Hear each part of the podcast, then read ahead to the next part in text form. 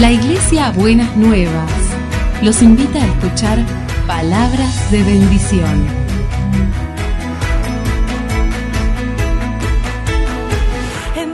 Si desean asistir a nuestras reuniones, los esperamos en Avenida de Lepiane 3925, esquina Subiría, Bajo Flores, Ciudad de Buenos Aires.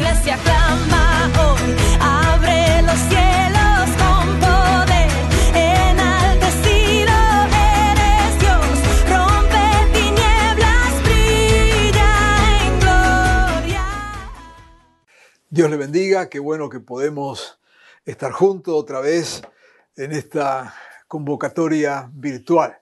Nos hace bien saber que usted está allí. Quiero mandar un gran eh, abrazo, cariño a todos los hermanos, hermanas de la congregación, también a usted que quizás está viendo o escuchando esta meditación y porque se la pasó algún amigo, algún compañero. Eh, esperamos serle de bendición. Y sabemos también que muchos que en algún momento eh, pasaron por, por la iglesia y por diferentes razones, luego se fueron distanciando, están usando también estos medios para volver a reencontrarse con el Señor y su palabra. Así que a todos, bienvenidos a este espacio virtual y la verdad que esperamos, deseamos, anhelamos que Dios nos esté hablando, anhelamos acompañarnos, estar juntos, aunque sea a través de, estos medios. Deseamos lo mejor de Dios para su vida. Vamos ya a la palabra del Señor para, para este día y voy a, leer un texto que se encuentra en el libro de Apocalipsis, el último libro de la Biblia, en el capítulo 14, el versículo 13 y 14. Dice así, todos sabemos, ¿no es cierto? El Apocalipsis es un libro de revelación de Dios, donde Dios está hablando allí a Juan, mostrándole diferentes cosas de, de, su presente, del futuro. Y allí Dios le habla y dice esto. Entonces, dice Juan, oí una voz del cielo que decía, escribe, escribe esto. Dichosos los que de ahora en adelante mueren en el Señor. Sí, dice el Espíritu, ellos descansarán de sus fatigosas tareas, pues sus obras los acompañan. En estos días tan especiales que la humanidad está viviendo a través de, de, esta pandemia, una de las cosas, de las muchas cosas que están ocurriendo en este tiempo, es que nos enfrentamos con situaciones límites, nos enfrentamos con, con la muerte, nos enfrentamos con estas cuestiones que nos muestran, ¿no es cierto?, cuán débiles somos, cuán frágiles somos, nos eh, muestra qué es lo importante en, en, la vida. Creo que estos días, más que nunca, de recogimiento, pero al mismo tiempo de revalorizar muchas cosas, llegamos a la conclusión que varias de las cosas que creíamos que eran indispensables para vivir, al final no lo eran tanto Muchas de las cosas por las que nos esforzábamos nos damos cuenta que tienen un valor relativo. Muchas de las seguridades que teníamos nos damos cuenta que estaban basadas, como diría el Evangelio, sobre la arena, no resistían la tempestad, no resistían la, la tormenta. Muchas de esas seguridades se transformaron en grandes inseguridades. O sea, todo esto nos puso en una dimensión que yo diría la dimensión correcta, nos va ubicando en lo que en verdad somos, nos va ubicando en nuestra pequeñez, nos va ubicando en nuestras limitaciones, nos va ubicando en nuestra fragilidad. Y creo que ese es un aspecto positivo, es un lado positivo de lo que estamos viviendo, porque entonces nos baja ¿no es cierto?, de nuestros orgullos, vanidades, prepotencias y nos pone en la justa medida de lo que somos. Una de las cosas que pastoralmente estamos haciendo en este tiempo y que de alguna manera también entran en los protocolos de acompañamiento a tantas personas que a razón de esta pandemia entran en una etapa terminal de sus vidas. Los muertos se cuentan, ¿no es por miles según el país y el momento de, de la pandemia. Y decía que una de las cosas que tenemos presente al acompañar a las personas es ayudarles, aunque sea en los últimos horas, en los últimos tiempos. En esta pandemia ni siquiera se permite estar al lado, se hace por teléfonos, este, se habla de esa manera, el contacto con el enfermo. Ayudarle a tener un paso a la eternidad lo más tranquilo posible, lo más en paz posible. Y una de las cosas que, se trabaja en ese momento es que la persona pueda sentir que, que ha arreglado su vida, que si le quedaban cosas pendientes y si se pueden subsanar, quizás perdonar a alguien, quizás un pedido de perdón, este, un reencuentro, aunque sea virtual, le trae paz en esas últimas instancias, pero también deja en paz a los que quedan en la vida. Estamos en un momento donde nos damos cuenta de nuestra finitud. Nos damos cuenta que tarde o temprano nuestra vida aquí terrenal tiene, tiene un límite. Es cierto que lo que estamos viviendo nos abre los ojos de una manera eh, muy, muy grande, trágica, a esta realidad que como seres humanos sabemos que está allí adelante. Entonces, son tiempos donde ponemos por un lado nuestra finitud, pero frente a eso también la eternidad. Nosotros sabemos y creemos que nuestra muerte física no es el, el, último estadio en nuestro peregrinar. El pastor Germán Ortiz en la meditación de la semana anterior nos hablaba justamente de estas cuestiones de la trascendencia. Y para aquellos que tenemos fe y que creemos en Jesucristo, que creemos en Dios, tenemos la plena convicción de que nuestra vida terrenal, es cierto, termina aquí en la muerte, pero en realidad creemos en la resurrección, creemos en una vida eterna, creemos que Jesucristo vendrá a buscar a su iglesia y creemos también que así como hay una vida eterna, hay una muerte eterna. Por esto yo sé que es eh, a veces hasta incómodo en estos tiempos hablar de esto, pero yo sería deshonesto con ustedes si no dijera esta verdad. La cuestión no es asustar a nadie, no es agregar temores, pero tenemos que decir desde nuestra fe lo que entendemos es la verdad. Un día nos enfrentaremos al trono del Señor. Y aquellos que le hemos, que hemos creído en Él, que hemos puesto nuestras vidas en sus manos, aquellos que hemos confiado en la gracia de Jesucristo, sabemos que tendremos vida eterna. No por nosotros, no merecemos absolutamente nada, ninguno de nosotros es perfecto, ni muchísimo menos. Somos al fin y al cabo pecadores, frágiles, débiles, pero que desde nuestra fragilidad acudimos al Señor Jesucristo, buscando misericordia, buscando perdón, abrazándonos a Él.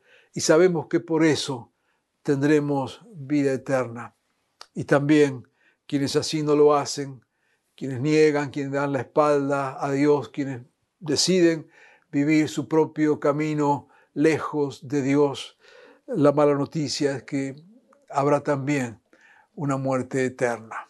Repito, la idea no es poner ni temores ni miedos en estas circunstancias, todo lo contrario, pero seríamos deshonestos, no predicaríamos un verdadero evangelio si no habláramos de que un día nos enfrentaremos a nuestro Dios, un Dios de amor, un Dios que nos dice su palabra está buscando a quien salvar, un Dios que nos da oportunidades.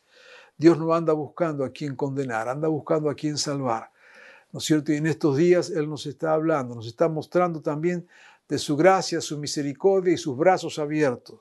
Así que si aún no lo has hecho, este es buen tiempo para entregarte al Señor, o si te has alejado es buen tiempo para volver a Él. Pero este texto que leímos acá en Apocalipsis marca algo interesante que va más allá de nuestra vida y de nuestra muerte. Dice, oí la voz del cielo que me dijo, escribe esto, a los que de ahora en adelante mueren, acá dice los que mueren en el Señor, los que mueren creyendo, van a descansar de sus fatigas, van a descansar de sus tareas, van a descansar de los vaivenes de la vida. Ahí estaba hablando en un contexto inclusive de martirio. Pero dice, pues sus obras los acompañan. Y acá hay el tema que quisiera que en esta eh, reflexión, en esta meditación, en este momento, pudiéramos detenernos un segundo, unos minutos. ¿eh? Vamos a llegar al momento eh, final, decía, de nuestras vidas y humanamente moriremos. Pero dice el texto acá que nuestras obras nos acompañan, nos siguen. O sea que, según esta palabra del Señor, nuestras obras trascienden lo que somos. Van más allá de lo que somos. Acá el texto habla de aquellos que hacen obras eh, buenas, de los que descansan en el Señor y esas obras le van a seguir, le van a trascender.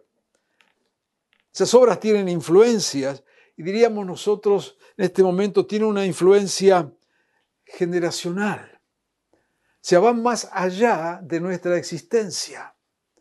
¿Cuántos de nosotros sabemos y aún vivimos y experimentamos, ¿no es cierto?, que quizás en nuestro pasado una persona, nuestro padre, nuestra madre, un abuelo, un amigo, tuvo una palabra, tuvo un gesto, tuvo una acción con nosotros, hoy ya no está, pero eso marcó nuestras vidas y quizás aún eso lo transmitimos a nuestros hijos o a nuestros nietos. La persona no está, pero sus obras continúan. Sus obras siguen vivas. Las personas trascendemos no meramente por nuestra existencia, nuestra existencia terrenal tiene un límite. Trascendemos a través de nuestras obras, cuando esas obras tienen significado. Pueden ser grandes acontecimientos, grandes eh, obras, o pueden ser cuestiones pequeñas, un consejo dado a tiempo, una palabra correcta, una palabra de estímulo o de ánimo, un abrazo en el momento en que más lo necesitamos, un gesto de amor cuando más lo necesitábamos, el simplemente estar callado al lado de alguien en el momento en que necesitaba tener a alguien al lado. Y esa sola acción, esa sola obra nos trasciende. Dice, sus obras les acompañan cuando ya han partido. Te animo a pensar en esto y tener en esta eh, mañana, en este momento, un instante de, de gratitud, de honra a aquellos que te han bendecido con sus obras. Es bueno saber que Dios eh, obra siempre, ¿no es cierto?, con un concepto generacional. A Abraham le dijo, te bendeciré y serás de bendición a toda la familia de la tierra. Dios siempre piensa más allá de nuestra limitación humana, más allá de nuestros 50, 70, 80 o 100 años de vida. Tiene un proyecto generacional. Lo que haces por tus hijos, por tus nietos, por los que te rodean, tu esposo, tu esposa, cuando vos no estés, eso que hiciste va a trascender y podés estar beneficiando las generaciones futuras.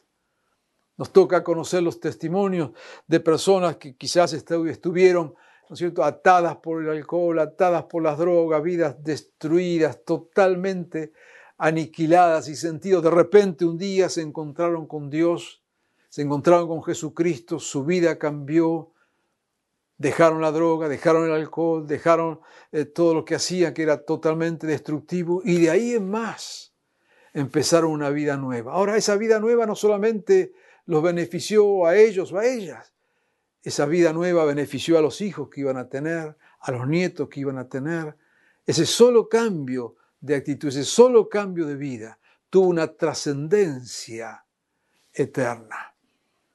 Las obras nos siguen. Y pueden ser obras de bendición, estas obras que nos acompañan más allá de nuestra existencia humana. En estos días de, de pandemia y de enfermedad y de que estamos esperando, ¿no es cierto?, la, la vacuna salvadora. Yo pensaba, eh, me tocó en mi niñez vivir la situación de la poliomielitis y lo que fue aquella eh, pandemia también, hasta que apareció la vacuna. El inventor de la vacuna ya no está, ya murió, pero su obra sigue bendiciendo a millones de personas. Seguramente en poco tiempo vamos a encontrarnos con una vacuna para el coronavirus. La persona o el equipo que la invente va a morir. Pocos años más no van a estar. Pero su obra va a trascender por siglos. No todos tenemos la posibilidad o capacidad de inventar una vacuna, pero sí tenemos la posibilidad y capacidad de amar, de compartir un consejo, de tener una expresión positiva y que esto trascienda más allá de nuestra existencia. Dios nos da la posibilidad y la capacidad para hacerlo. Pero esto de que las obras nos continúan, nos trascienden, también tienen que ver para aquellas obras que no son buenas o positivas. Muchos les toca vivir el drama de haber quizás nacido en medio de un contexto nada favorable, rodeado de personas que sembraron pensamientos y palabras verdaderamente desgraciadas que les han marcado, heridas que vienen arrastrando de, de generaciones. Vos no vas a servir para nada, vos sos un inútil, nunca tendrás nada. Naciste pobre y te vas a morir pobre. No semís, no servís para nada. Jamás vas a formar una familia, lo importante es tener plata.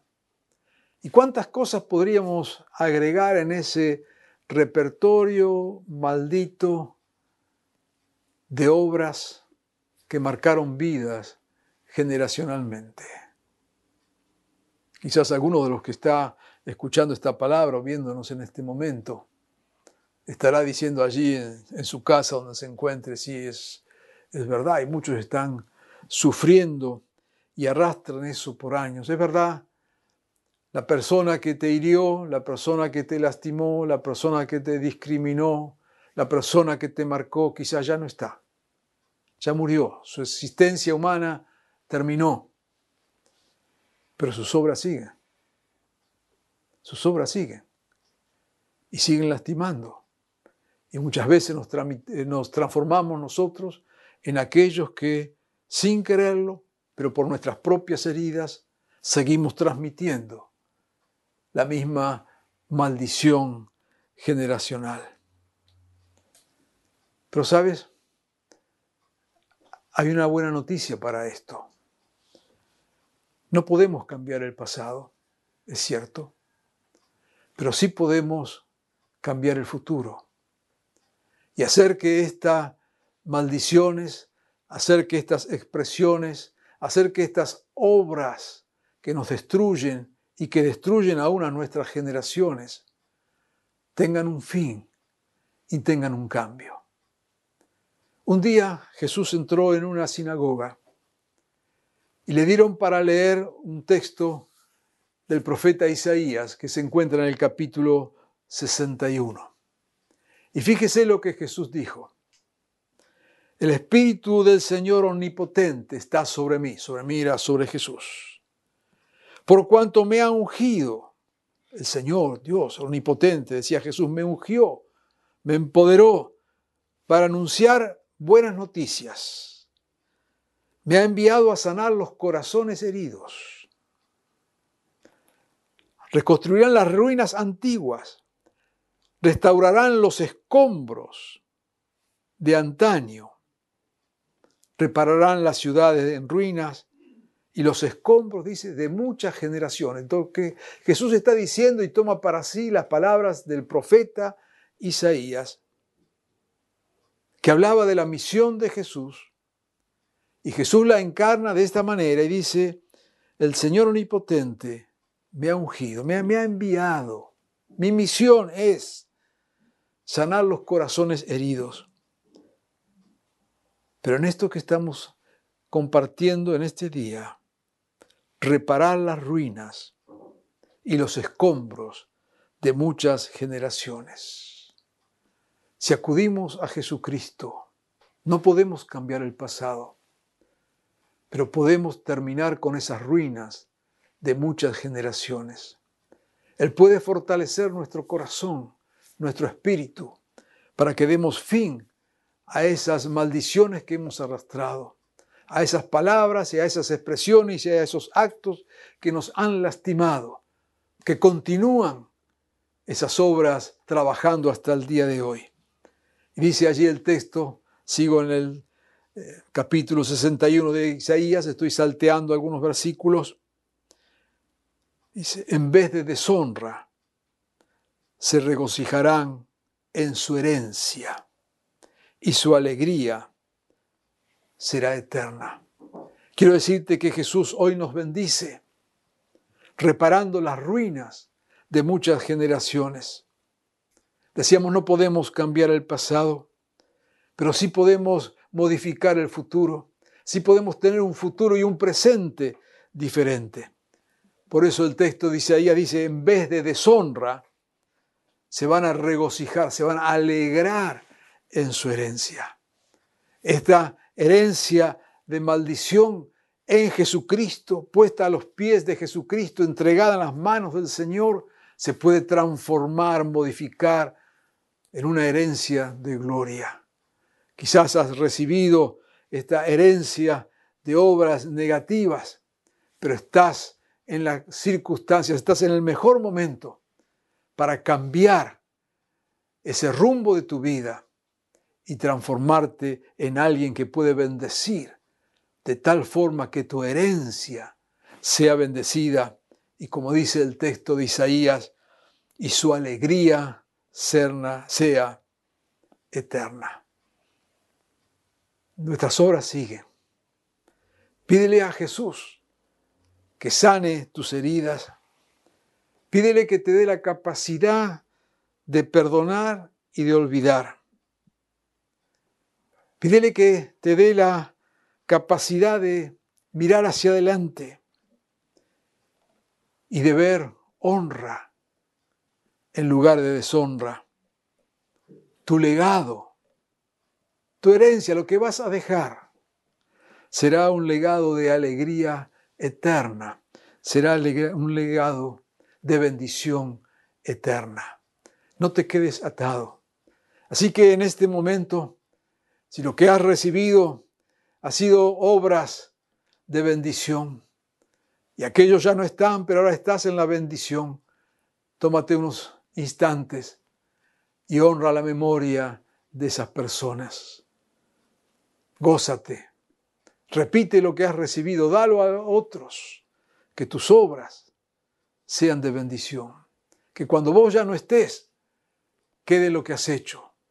Así que recapacita en lo que haces, dale valor a lo que estás haciendo, porque tiene una dimensión eterna. Pero si también lo que has heredado no ha sido nada feliz y tienes allí heridas lastimaduras.